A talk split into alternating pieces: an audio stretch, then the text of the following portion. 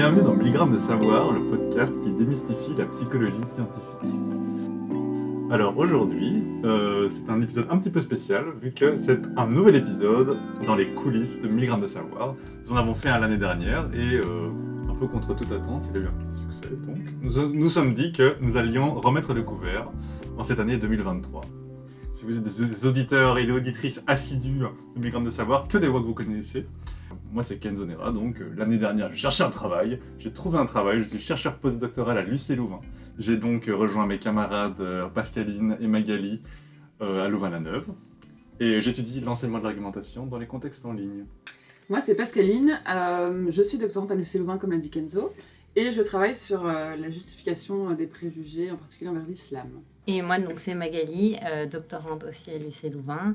Et euh, je travaille sur euh, l'autorégulation et la motivation dans les contextes interpersonnels, euh, surtout entre le leader et ses suiveurs. Sarah Levaux, doctorante à l'université de Lyon 2, et je travaille sur le lien entre représentation sociale et émotion. Moi, c'est Julia, je suis logicienne de recherche à la faculté de psycho à l'ULB. Et moi, c'est Olivier Klein, je suis prof de psychologie sociale à l'Université libre de Bruxelles. On va commencer par reprendre un petit concept euh, que vous connaissez si vous êtes un, grand sorteur ou une grande sorteuse, que vous utilisez peut-être dans vos soirées les plus endiablées. C'est tu préfères. Alors, on a préparé quatre petits tu préfères euh, qui, je vous rassure, ont plutôt trait au monde scientifique. Euh, alors, le premier tu préfères que j'ai envie de proposer à l'équipe est tu préfères aller à une conférence nulle à Hawaï ou à une conférence très intéressante, mais alors là, c'était Hull, parce que je dois créditer BuzzFeed pour, euh, pour cette idée. Donc, c'était une ville anglaise qui, je suppose, n'est pas intéressante, mais on pourrait remplacer par n'importe quelle ville française, mais j'ai pas envie de français- d'offenser les auditeurs français. Donc, on va dire euh, Nivelles, qui, je pense, est une ville belge pas, pas très intéressante. Alors, qu'est-ce que vous en pensez? Défini nul. Une conférence nulle, c'est une conférence où les présentations sont nulles ou les gens sont nuls? Parce que si Les c'est- deux, les deux, vraiment, tout est nul. Tout Ok, est nul, mais bah- c'est à Hawaï, et Hawaï, c'est quand même... euh, non, non, non, non, non, enfin, euh, moi, moi si, je peux, si je peux commencer, très clairement, je crois que je m'amuserais dix mille fois plus dans- à une conférence avec des amis. Je- si les, les amis, c'est le soleil dans le cœur, tu vois. Tandis que s'ils sont pas là, bah, tu te fais juste, t'es juste comme un, comme, un, comme un glandu sur la plage à pas savoir quoi faire. Donc, euh, très clairement, euh, euh, la conférence à Nivelles. En plus, c'est tout près de chez moi. Et J'aime pas prendre l'avion. Alors moi, il n'y a absolument aucun doute, je vais à Hawaï. Euh, Euh, moi, je suis, je suis pas comme Kenzo, moi, je suis plutôt asocial. Et donc, moi, à Hawaï, il y a plein d'espèces d'oiseaux que je n'ai jamais vues. Et je suis passionné d'ornithologie, donc je cours là-bas, je vais découvrir toutes ces, tous, tous ces oiseaux fabuleux euh, sans le moindre... Sans la, moindre, la seule culpabilité que j'aurais, c'est de prendre l'avion, évidemment, parce que ça va... Alors, je veux bien y aller en voilier ou, ou en pédalo s'il faut, mais, mais je choisis Hawaï. Je vais remplacer Hawaï par euh, un endroit plus à mon goût, mais du coup, ça sera. Voilà, c'est. Non, pas l'Autriche. les Alpes. euh, Tu triches. Ah, je triche, ok, non, non.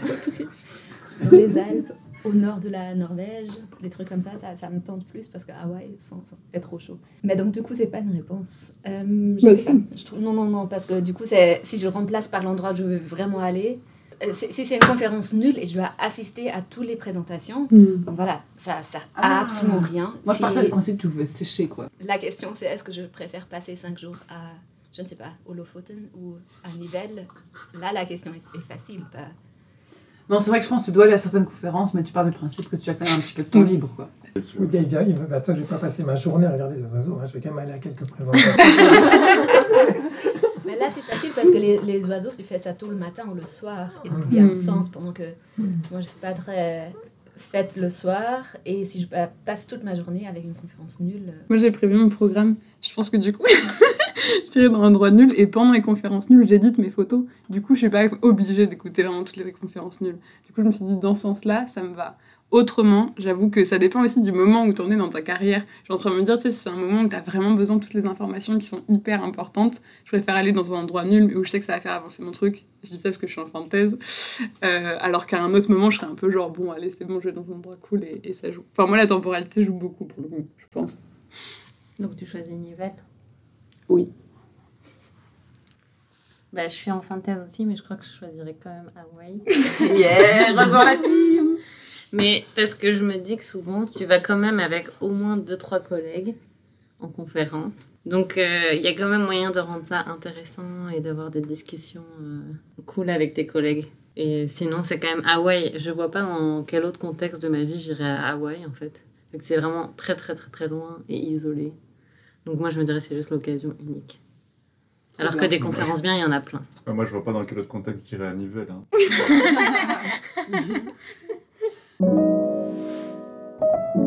Alors deuxième, on avait tu préfères faire que des travaux de groupe à vie, donc les travaux de groupe bien chiants avec des gens de master euh, qui travaillent pas et c'est toi qui dois tirer le groupe et être méchant et tout et tout, ou ne plus avoir SciHub. Pour les auditeurs et auditrices qui connaissent pas SciHub, c'est un genre de site de C'est le cheat code euh, piratage de- d'articles scientifiques parce qu'il faut savoir que les articles scientifiques ne sont pas forcément gratuits, qu'il faut payer pour les lire. Et euh, dans un esprit de science ouverte, euh, il y a une femme kazakh qui euh, permet de mettre à disposition euh, les articles scientifiques à peu près du monde entier en ligne. Voilà. D'ailleurs, petit, euh, petit shout-out à. Al- Comment est-ce qu'elle s'appelle? C'est pas Alexandra, Alexandra. quelque chose Alexandra non, comment? Petit hommage au passage à Alexandra Elbakian qui a quand même euh, apporté beaucoup à la communauté de la recherche. Alexandra, de savoir, c'est un podcast engagé. Euh, moi, je choisis de. Je pense. Ah, c'est dur. Hein, Parle dans le micro. Les travaux de groupe, moi, ça m'a vraiment ennuyé de dingue. Euh, J'ai l'impression de m'être retrouvée beaucoup avec des gens qui euh, n'étaient pas du tout. Enfin, voilà, à faire beaucoup le travail des autres parfois. Du coup, euh, franchement, je sais pas choisir, hein, parce que sans SciHub, euh, ça veut dire que je me projette dans une société où bientôt la science est ouverte, et je sais pas si on est là encore. Hein. Euh, Est-ce qu'on a le droit de je quand même que je vais choisir sans SciHub, parce Ok. que les travaux de groupe, pour moi, là, ça me rendrait dingue. Et, Tu- et Pascal, quelle est la différence entre un travail de groupe et un master Écrire un article avec. Oui, c'est ce que j'étais en train de Mais me dire. les gens, ils sont motivés, ils aiment bien faire ça, et ils sont pas, euh, tu vois, en master, Ok, t'as des gens on- qui sont... En fait, c'est Moi, j'ai eu des trucs où je disais, on avait réunion à 9h et jusqu'à 9h45, j'étais toute seule, quoi. J'étais là, mais tous les gars, euh, enfin, voilà, des trucs comme ça. Si on reformule, en fait, c'est n'avoir que des co-auteurs ou co-autrices pas du tout motivés Voilà, c'est tout vrai. au long de ta carrière. Oui, ne pas avoir sa hub. Bah, les co-auteurs pas motivés, même maintenant le problème a été un petit peu reformulé, mais les co-auteurs pas motivés, ça veut dire que tu fais tout ce que tu veux. tu vois. Genre tu signes au nom de tout le monde, euh, mais euh, c'est ton propre travail. euh, donc. Mais pour SciHub, euh, bah, pas besoin de SciHub de toute façon, il suffit juste de lire l'abstract. Alors moi, moi ça me rappelle l'idée des travaux de master là, ça me rappelle des souvenirs. euh, donc ça me rajeunit un petit peu, donc je pourrais tenter de choisir ça. Mais non, euh, je pense que l'idée de devoir tirer des gens pour faire des, articles, c'est ennuyeux, surtout quand il y a une relation de dépendance ou de pouvoir avec la personne. Donc si, si... Alors une fois qu'on qu'on est- qu'on est- qu'on- qu'on n'est pas dans une relation de pouvoir, finalement on choisit un peu les gens avec qui on peut collaborer. Donc c'est plus vraiment un problème. Et donc dans un sens, moi je pense qu'être privé de SciHub qui obligerait en quelque sorte alors à, à aller payer des éditeurs scientifiques qui pour la plupart ont des, ont des revenus qui vont en fait servir à engraisser des actionnaires, ça m'ennuie plus en fait. Donc je, je- je pense que je préfère euh, faire des, des articles scientifiques à un groupe qui n'est pas nécessairement toujours hyper motivé que, que d'être privé de ça. Et ben. J'adore comment on transforme un tu préfères en un truc militant. Mais c'est bien, grave. c'est le, c'est le plus intéressant. Pour moi, SciHub, ça joue plus vraiment un rôle dans mon euh, travail quotidien. Après, c'était juste, ça allait plus vite que passer par le, le système de l'université. En fait, c'était même Ouais. pas un- une question d'accès. Clique sur 10 liens différents pour après avoir, euh, pas avoir accès. Mais SciHub, c'est surtout important pour les, pour les gens qui ont vraiment pas accès et qui n'ont Mm. pas les moyens. Si c'était ça la question de que SciHub s'arrête ou c'est juste moi qui n'a plus accès, Ah, ça c'est une grande, grande différence. Si c'est juste moi qui n'a plus accès, bon, voilà. Parce que c'est pas juste pour moi, c'est pour euh, plein, plein, plein d'autres gens qui n'ont pas d'autre choix, en fait, pour accéder aux articles. Euh, Vous avez pris toutes les meilleures réponses. Non, je pense qu'il y a aussi le truc de se dire, euh, ça dépend à qui tu fais les travaux de groupe. Est-ce que c'est des gens qui s'impliquent pas parce qu'ils n'y arrivent pas? Enfin, moi, il y a aussi ces enjeux de qui sont les gens avec. Moi, ça m'est déjà arrivé de faire des travaux de groupe avec des gens qui n'ont pas du tout envie de continuer et qui, du coup, bah, moi, j'ai envie. Et enfin, du coup, il y a les enjeux un peu de se dire, est-ce que ça peut faire avancer des gens qui n'aiment pas et qui, en plus, pourraient prendre la place d'autres personnes? Et du coup, d'un point de vue éthique, ça devient compliqué. Et d'un point de vue émotionnel, on va pas se mentir. Euh, et en même temps, genre, se priver de Sci-Hub, c'est vraiment difficile. Donc, je pense que je préférerais prendre sur moi pour euh, empêcher des choses horribles. Oui, j'en suis à ce niveau-là. Euh, plutôt que de perdre Sci-Hub. Mais du coup, je pense que j'aurais besoin d'une psy à côté. Et je pense que moi j'ai une réponse biaisée, mais j'ai eu que des bonnes expériences avec les gens en master et dans mes travaux de groupe. Oh. Alors que SciHub, euh, j'ai l'impression que je m'en sortirais pas si j'avais pas SciHub. Parce que je comprends rien au système de Outro et les articles sur le truc de l'université. Donc je vais prendre ça et je vais prendre travailler avec des personnes pas motivées. Ça se trouve, c'était toi la personne pas motivée. Tu sais pas c'est qui le. Tous ceux qui m'ont écouté vont être genre, mais c'était elle qui travaillait pas de toute façon. Et je voulais préciser que moi j'ai dit que je voulais me priver de Sci-Hub, mais je pensais me priver que moi. Si je prive le monde entier. Ah là Je suis là. pas si méchante, ok. Euh, est-ce que vous préférez écrire un article moyen mais qui sera très lu Ou est-ce que vous préférez écrire un article qui est très bon, que vous adorez, dont vous êtes très fier, mais qui sera très peu lu par la communauté scientifique? Pour, pour moi, c'est une question qui pas facile à répondre parce que la question c'est moyen sur quel niveau. Donc, est-ce que c'est la méthode est nulle? Est-ce que ça veut dire que ma lecture de la l'intro théorique est juste mal écrit Bon, tant pis, c'est pas grave. Genre, de mon point de vue, comme ça. Est-ce que c'est ça veut dire que c'est pas correct ou est-ce que ça veut juste dire que c'est un article où on a, voilà, Tout. on a ah, tout Toutes les réponses. Mais donc du coup, Oh, il est pas, ok, il est bah. pas moyen. Il est, Il est, il est il tout est- nul. hein. il est nul. Non, mais moi je dirais que les moyens sur tous les plans, il est moyen théoriquement, il est moyen méthodologiquement et il est moyen statistiquement. Tu fais pas les meilleurs tests en statistique, t'as pas l'intro la mieux écrite et la mieux ancrée thé- théoriquement, et euh, t'as pas la méthodologie la plus, la plus parfaite. euh. Mais pour moi, la question se pose pourquoi est-ce qu'il est lu Parce que c'est vraiment. C'est c'est vraiment. Mais c'est le dilemme. Mais non, Expérience de pensée. parce que c'est les il est dilemmes moyen de- sur tous les points, il n'y a juste pas d'avancement scientifique non plus. Et du coup, il, sera lu pourquoi? Parce que t'as fait une trop bonne blague ou un trop bon remerciement, et du coup, tout le monde va juste lire une partie hyper spécifique qui ne sert à rien. Mais quand même. Ou s'il est lu pour être un contre-exemple de bonne science, et que du coup ça fait avancer la bonne science tout en t'essayant. Ouais, mais Non, mais- C'est l'article de Ben. C'est la précondition, c'est celui-là? Oui, oui, c'est- Non, mais ça Shout peut, out Daryl Bem. ça Mais peut elle a fait avancer la science. Ah, de de ouf. malade, ouais. mais c'est un article très très moyen. C'est vrai. Mais Ça peut Au arriver point que que je me demande si c'était fait exprès. Mais moi, je trouve que ça, euh, si on peut faire une, une micro-digression, moi, je trouve que ce qui est intéressant, j'ai l'impression que la- l'article de Daryl Bem, c'est pas qu'il est mauvais, c'est qu'il était conforme aux critères qui étaient acceptés à l'époque, vu que ça testait des hypothèses complètement. Bon, pour, pour les auditeurs et auditrices, c'était en gros une, euh, un, un papier qui testait des hypothèses de parapsychologie sur la capacité à prédire un événement, euh, un événement à venir. Euh, Olivier, peut-être que tu peux. Oui, donc il s'agit c'était- L'idée, c'est que tu pourrais pré- pré- euh, prédire où se trouve un stimulus. Je, je pense que c'était un stimulus érotique, c'est peut-être moi qui. Ah non, non, en fait, il y avait plusieurs Ouais. types de stimuli et du coup, ça marchait que pour les stimuli érotiques. Voilà, ça. Chez les femmes. Voilà, c'est Voilà. Chez les, non, chez les hommes avec des images de femmes. Oui. Et voilà, donc il y avait plein de p-hacking, plein de. Et donc, et donc ça, apparaissait, ça apparaissait aléatoirement. Et donc, le fait que des, que des gens puissent prédire de façon un stimulus qui apparaît aléatoirement, c'est évidemment au contraire des principes physiques élémentaires, mais du point de vue statistique et des standards de l'époque, donc c'est un article qui date de 2010 plus ou moins, euh, c'était conforme à toutes les, à toutes les recommandations. Et d'ailleurs, il y a, y a l'éditeur de la revue écrit un petit, un petit texte d'introduction en disant voilà, moi j'ai j'ai évalué cet article sur base de- des nouveautés de ces hypothèses et de la qualité de la méthodologie, et je, même si ça me semble, même si j'ai de la peine à croire à la théorie sous-jacente, les résultats sont conformes Hmm. à mes exigences, et donc j'accepte de le publier. Donc, donc on voyait vraiment une, une sorte de, de dilemme qui avait été résolu par l'éditeur en disant ben voilà, je ne peux pas juste refuser un article parce qu'il ne correspond pas à mes a priori. Donc c'est intéressant parce que c'est un article, somme toute. euh, je veux dire, il avait des hypothèses sensationnelles, mais méthodologiquement, il était euh, assez moyen. Et pourtant, milliers de citations, euh, remise en question de tout le champ de recherche et tout et tout. Donc finalement. hein. Mais il y a plein d'articles comme ça, donc surtout des vieils articles. Le Stanford Prison Experiment, c'est. C'est pas juste moyen, et pourtant tout le monde le connaît, ça a énormément d'impact. Voilà. Et donc, du coup, je préfère quand même ne pas être connu pour faire la science merdique, mais nul. Après, si, si tu fais un truc parfait et personne va jamais le lire, ça. Voilà, c'est un peu la question du, de l'arbre qui tombe dans, au milieu de la forêt. Si personne le sait, est-ce qu'on est-ce que ça change quelque chose?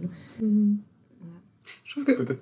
Ça questionne aussi sur le, enfin, les objectifs des sciences, du coup. Est-ce que le but c'est de faire des choses parfaites, mais qui va rester vraiment que dans le centre, euh, voilà, ou est-ce qu'on fait des choses qui sont peut-être un peu plus moyennes, mais qui peuvent avoir un impact et amener les sociétés, genre, à réfléchir sur des enjeux politiques et tout? Ce que Stanford, du coup, c'est ça. C'est que du coup, l'idée, c'est l'idée de base était quand même intéressante. Est-ce que tu peux très vite fait euh, résumer, mais genre en, en- en 10 secondes, parce qu'on Ah, wow. parle de l'expérience de Stanford. C'est euh, vrai. donc, Bah, euh, vas-y, fais-le. Bah, euh, oui, bah, c'est c'est- c'est une expérience extrêmement. Enfin, une expérience, pas vraiment une expérience. Bref, c'est une étude très très connue où un euh, professeur de psychologie, euh, Philippe Zimbardo, a fait une espèce de fausse de, simulation de situation carcérale où prétendument euh, il a divisé les participants en deux groupes, genre les matons d'un côté et les prisonniers de l'autre, il voulait voir les, conditions d'émergence. de, comportement de, de, de, bourreau, de cruauté, machin, machin. Et c'est vraiment toute une histoire où il a, il a fallu euh, arrêter au milieu de l'étude tellement ça, tellement, il y a- c'est- tellement ça partait en vrille et que euh, c'était complètement hors de contrôle, etc. Et c'est vraiment toute une espèce de petite fable comme ça sur euh, la situation expérimentale qui échappe à l'expérimentateur et que et voilà. Sauf qu'il s'avère que cette fable, elle est pas, ça correspond à la- pas à la réalité. Non, du tout, du tout. Il y a, il y a des travaux qui dernièrement ont vraiment expliqué à quel point c'était un vaste n'importe quoi. Attends, un n'importe quoi d'un point de vue expérimental ou un n'importe quoi d'un point de vue. Euh, euh, de la, la manière dont c'était rapporté. Bah, déjà, expérimentalement, c'est pas une expérience dans le sens où c'est plus un. C'est toi, Olivier, qui appelait ça comme ça dans ton cours, un espèce de conte de rédemption, tu vois, où Mm. t'as pas vraiment de manip expérimentale, c'est juste, voilà, on essaie de créer quelque chose, puis on voit où ça part, ça part, donc du coup, faut tout arrêter et tout ça. Mais c'est aussi la manière, apparemment, dont ça a été rapporté, ou par exemple. Un exemple frappant, c'est que Zimbardo, enfin, je suis désolé, c'est méchant citer directement le nom des gens, mais bon, bref, euh, disait que c'était des comportements de cruauté qui émergeaient spontanément, alors qu'en réalité, ça émergeait, ça, ça a pas du tout émergé spontanément. C'est genre Zimbardo qui poussait les gens à agir comme des connards et tout. et Avec un petit bâton, il leur tapait comme ça. Non, mais les participants dans son expérience étaient au courant de ces hypothèses. Donc euh, Hmm. voilà. Et il y avait aussi un problème de plagiat où c'était une idée d'un de ses élèves ou d'une de ses élèves. Et, je- Ah, et que euh, c'est pas forcément. Enfin. Ah. Qui connaît le nom de cet élève euh, de Zimbardo, quoi. Et de- et surtout, enfin, outre les, ce problème-là, il y a des problèmes éthiques terribles. hein. Oui. Ah oui, ça. Donc, euh, on leur dit juste que c'est une, une étude sur la vie en prison. Et, et donc, en fait, ils ne savent pas du tout que ça va être d'une violence inouïe. Et on leur dit qu'ils pourront se retirer de l'expérience à tout moment, ce qui est une pratique tout à fait standard dans les recherches en psychologie. Et on- il y a des sujets qui ont voulu se retirer de l'expérience et on ne les a pas laissés se retirer de l'expérience. Donc, il y a vraiment, c'est vraiment un, un exemple de, de recherche qui est, qui est vraiment le contre-exemple par excellence de ce qu'il ne faut pas faire quand on veut faire une recherche en psychologie. Du coup, on n'a pas envie d'être cette personne parce qu'on n'a pas envie d'être une personne qui fait mal la recherche. Mais du coup, par contre, c'est des personnes qui sont essentielles parce que du coup, ça montre euh, voilà, que d'un point de vue éthique, il y a des questions à se poser, qu'il faut prendre en considération beaucoup de règles et qu'il y a des méthodes qui sont mauvaises, etc. Que ça dépend du temps à, la, enfin, à laquelle on le fait. Donc il y a quand même des choses qui sont essentielles. Enfin, ces personnes, il faut qu'elles existent. Donc, on- enfin, peut-être que ce sera pas nous du coup, mais il y a cette question de ouais, est-ce qu'on a envie d'être connu comme, enfin, de cette manière-là ou juste pas connu, mais on fait avancer euh, un peu de façon micro dans notre domaine. Et c'est un peu ce qu'on fait, ce qu'on nous apprend quand on commence la recherche, de se dire bah tu vas pas faire avancer les choses, mais tu seras là quand même quoi. Bienvenue dans la team. Mais après, je pense que tu peux avoir un article qui est très cité sans que ça soit forcément euh, Mm. aussi problématique. Ça peut juste arriver que ça soit pas euh, euh, la meilleure méthode, les meilleurs experts, mais que ça réponde à une question euh, que les gens ont besoin de citer beaucoup.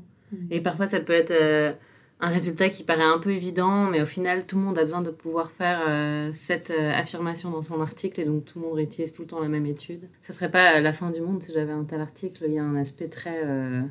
c'est un outil qui peut t'aider par la suite à trouver un travail ou des Ah, trucs je comme crois ça. que mes articles, c'est que ça. J'ai pas un article excellent, parfait, euh, qui est pas cité. Enfin, Les autres sont pas cités non plus, mais ils sont Mais tous moyens. Mais c'est sûr qu'après, si tu... enfin, si c'est à propos de comment tu te sens en fin de journée, c'est agréable de se dire je suis vraiment très fière de cet article parce que c'est le top Mm. de ce que je pouvais faire. Mais... Moi, moi, bon, je suis pas d'accord avec Julia, ces articles sont très bons. Mais, mais, euh, moi, je- bon, évidemment, je préfère avoir un...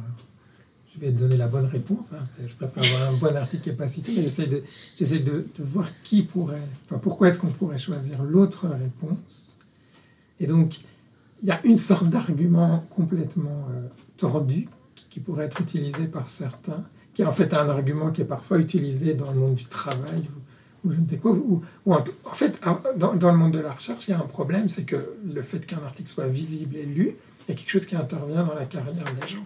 Mmh. Parce que tu vas être cité, et donc le, le, les citations sont un des éléments qui vont être euh, utilisés pour euh, promouvoir ou pour euh, nommer des gens. Et pour des doctorants, c'est particulièrement, ça peut être particulièrement crucial. Bon, il y a plein de défauts dans cette, dans cette manière d'évaluer les gens. Et je vois que Julia Trépine, donc je te laisse m'interrompre.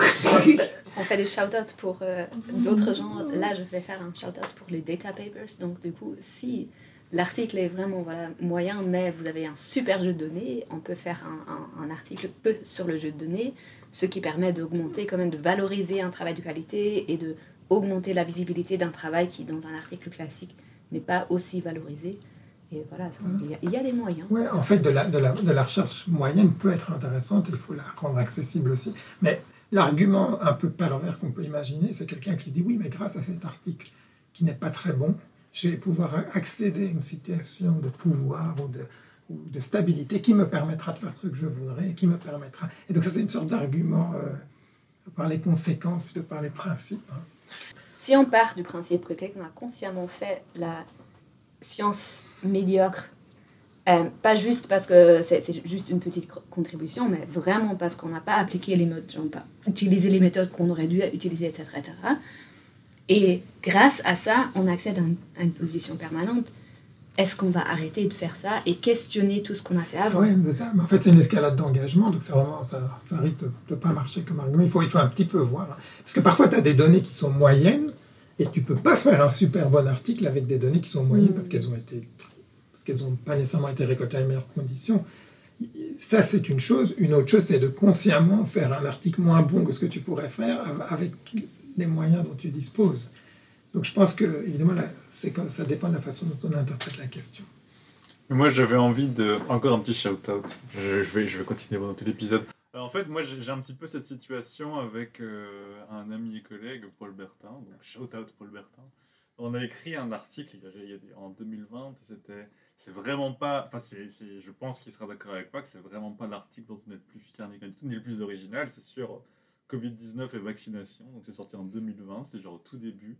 Et en gros, c'est un petit peu, euh, je sais pas si c'est le premier, mais en tout cas, c'est un, des premiers, un des premiers papiers à avoir regardé le lien entre complotisme et euh, hostilité à la vaccination Covid. Et c'était à une époque où il n'y avait pas encore, il y avait, on savait même pas encore s'il y aurait un jour un vaccin contre le Covid. Et euh, c'était un papier, enfin, c'était vraiment un papier très très simple et genre, franchement, très moyen, qui sorti dans une revue, enfin, il sorti dans, dans Frontiers Frontiers in Psychology, bon, c'est pas, le, pas la revue qui a la meilleure réputation et tout et tout. Et pourtant, genre, mais de il y a je ne sais combien d'ordres de grandeur dans l'impact que ça a eu, mais c'est uniquement parce que le papier est moyen, mais le sujet était hyper brûlant et tout et tout. Donc finalement, moi, ça me fait m'interroger sur c'est quoi finalement un article moyen, parce que parfois tu arrives effectivement pile poil au bon moment et t'apportes un article qui est par hasard le premier à adresser une question. L'article en lui-même, il est moyen, mais tu as quand même amené la question et un petit peu de données euh, pour étayer genre une hypothèse là-dedans. Et là, d'un coup, genre, bim, t'as genre, euh, genre, je crois, en deux ans, on a genre plus de 300 citations. Enfin bref, c'est vraiment énorme, quoi. Bon, bah, je pense qu'on a tout dit. Nous espérons que vous avez apprécié l'écoute de cet épisode 1000 grammes de savoir, épisode derrière les coulisses. N'hésitez pas à consulter notre site 1000grammes.ulb.be qui contient des informations complémentaires. Vous pouvez vous abonner à notre podcast sur Apple Podcasts, Spotify ou SoundCloud et nous suivre sur Facebook, Instagram et Twitter. Si vous aimez ce podcast, n'hésitez pas à nous soutenir en nous laissant des étoiles sur Spotify, Apple Podcasts et Facebook. Cela nous aiderait énormément. Bisous.